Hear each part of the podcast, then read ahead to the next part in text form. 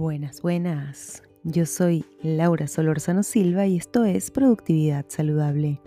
Bienvenidos y bienvenidas a este espacio de reflexión sobre nuestra relación con el trabajo, las tareas diarias, los hábitos y el tiempo libre. Comencemos.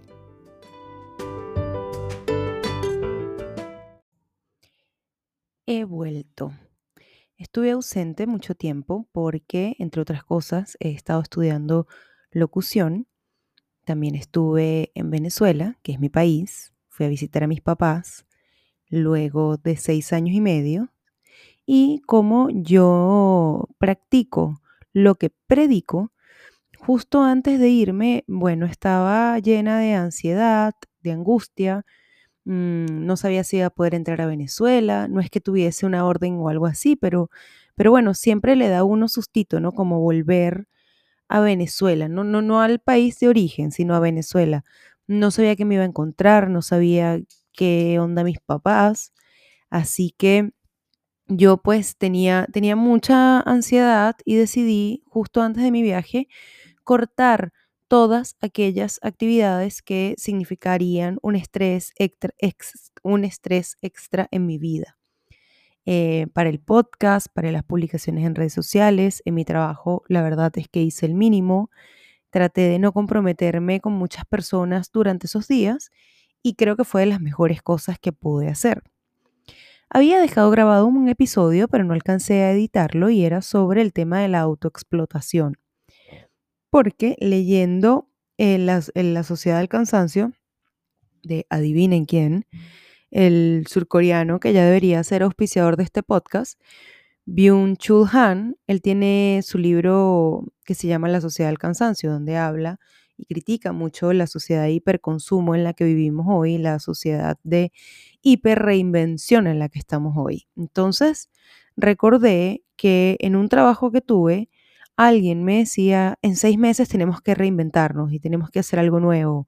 O mm, escuché y leí a varias personas que me decían, es que hay que estar siempre haciendo cosas nuevas para no perderte en el mercado, ¿no? Y ahí los seres humanos pues perdemos nuestra, nuestra condición de ser humano y pasamos, pasamos a tener una condición de objeto, objetos del mercado, ¿no? Em, la pandemia además exacerbó todo esto existe una cosa que es el, síndrome de estar ocupado, que yo no sé si en verdad si existe, pero yo lo uso. Y es esa, esa gente que le encanta estar ocupada. Eh, yo siempre estoy ocupado, no tengo tiempo, no tengo tiempo, no tengo tiempo. Y, y, bueno, de repente se mueren esos seres queridos y se quedan sufriendo porque nunca tuvieron tiempo para verlos, abrazarlos o disfrutar, ¿no? Estuve buscando, además, la etimología de la palabra trabajo. Como ustedes saben, yo estudié filosofía y estudié latín en filosofía y es muy probable que esto lo supiese, pero digamos, mi cerebro podó toda la información referente al latín porque dijo, esto no es necesario. Y trabajo viene de tripalium, que significa tres palos, que era un arma de tortura.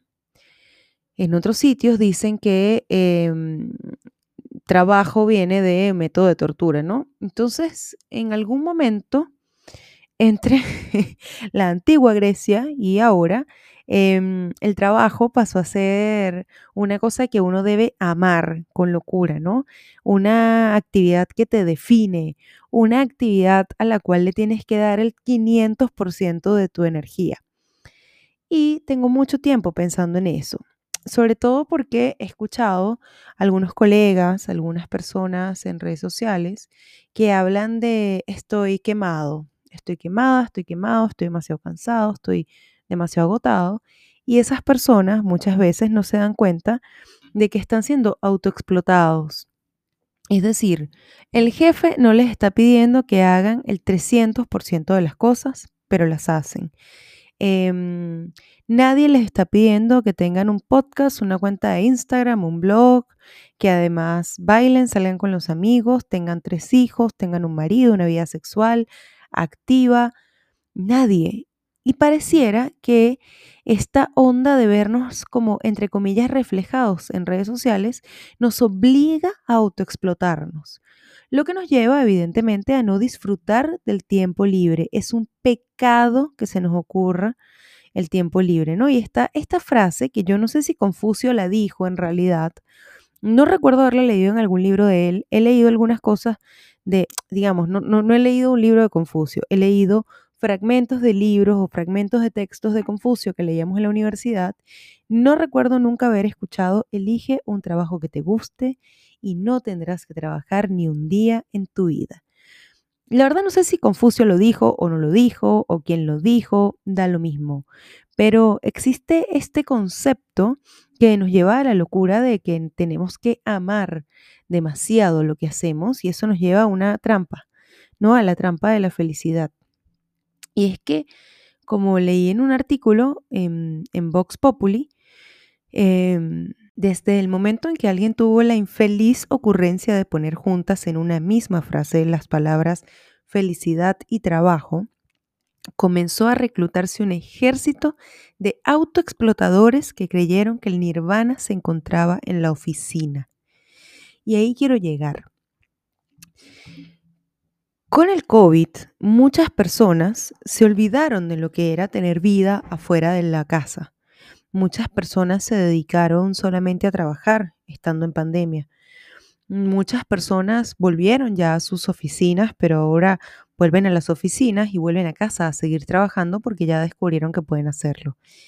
Y mm, toda esta autoexplotación tiene efectos en el cuerpo, porque el cuerpo no descansa, porque estamos mucho más estresados, entonces el cuerpo y el sistema inmune siempre están en, sentido de alerta, porque no hay una conciencia de lo que estamos haciendo, es decir, no hay un eh, estar, comer consciente de lo que están comiendo o alejarse de las pantallas.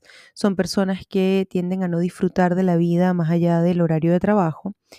Y es preocupante porque ha ido en crecimiento en los últimos años y la verdad es que muchas de estas personas terminan desarrollando enfermedades como cáncer o enfermedad, otro tipo de enfermedades crónicas. Son personas a las que les dan infartos cada vez más jóvenes. Son personas que puede que se vean flacos, pero en realidad no están saludables. Eh, hay algunos que incluso llegan a estar en la malnutrición y tiene mucho que ver ahí, eh, más que, que, digamos, yo creo que tiene, tiene que ver definitivamente con esta hiperexposición que tenemos con las redes sociales.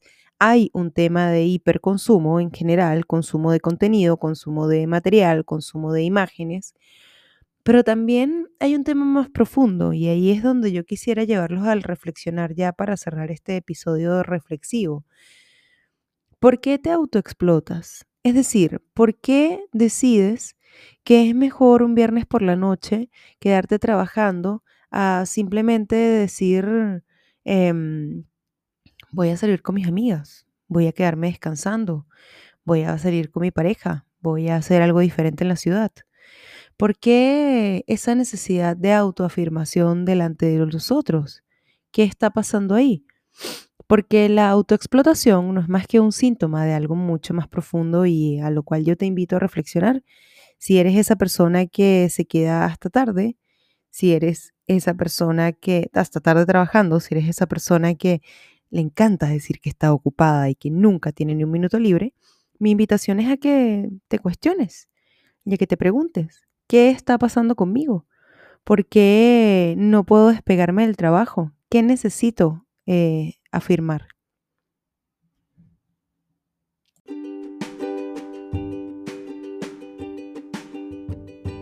Y bueno, si este episodio te gustó, compártelo en redes sociales. Recuerda que puedes encontrarme en Instagram como productividad-saludable y en LinkedIn como Laura Solorzano Silva. Muchas gracias por llegar hasta acá. Esto fue Productividad Saludable. Nos vemos.